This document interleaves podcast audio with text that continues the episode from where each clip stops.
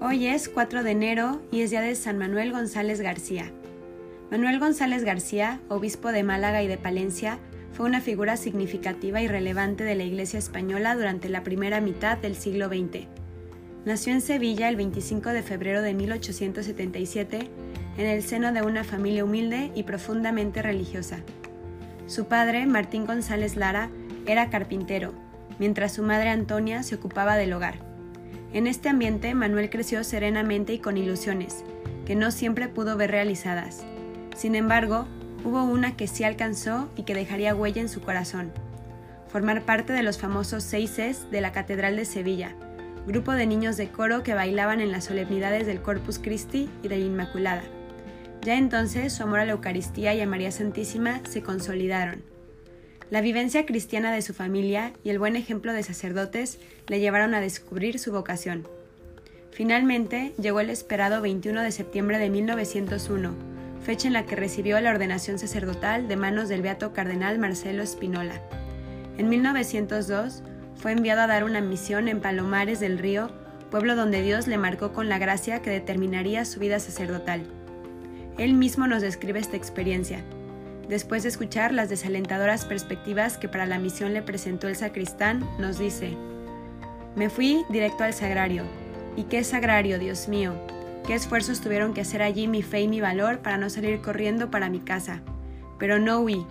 Allí de rodillas mi fe veía a un Jesús tan callado, tan paciente, tan bueno, que me miraba, que me decía mucho y me pedía más.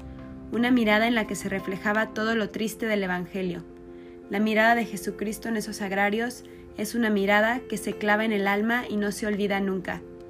Vino a ser para mí como punto de partida para ver, entender y sentir todo mi ministerio sacerdotal. Esta gracia irá madurando en su corazón.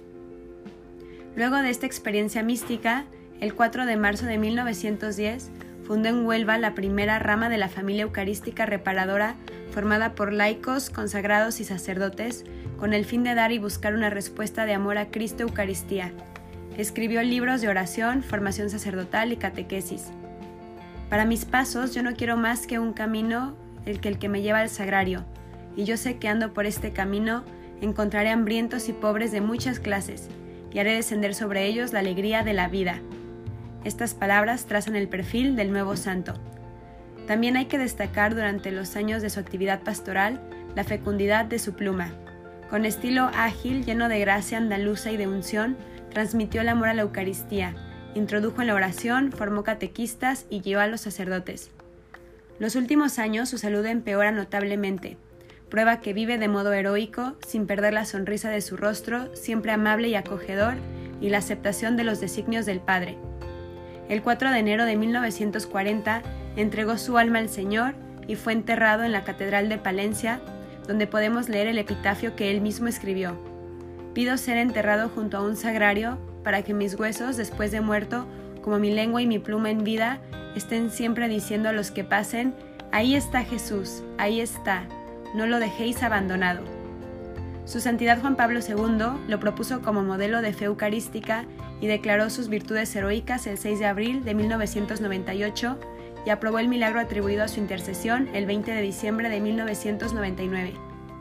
San Manuel González, tú, que enamorado de la Eucaristía y de la presencia real de Dios encarnado en todos los tabernáculos del mundo, nos enseñes a tener esa intimidad con Cristo sacramentado para que nuestras almas locas de amor por Él se entreguen como hostias vivas para la salvación del mundo. Amén. San Manuel González, ruega por nosotros.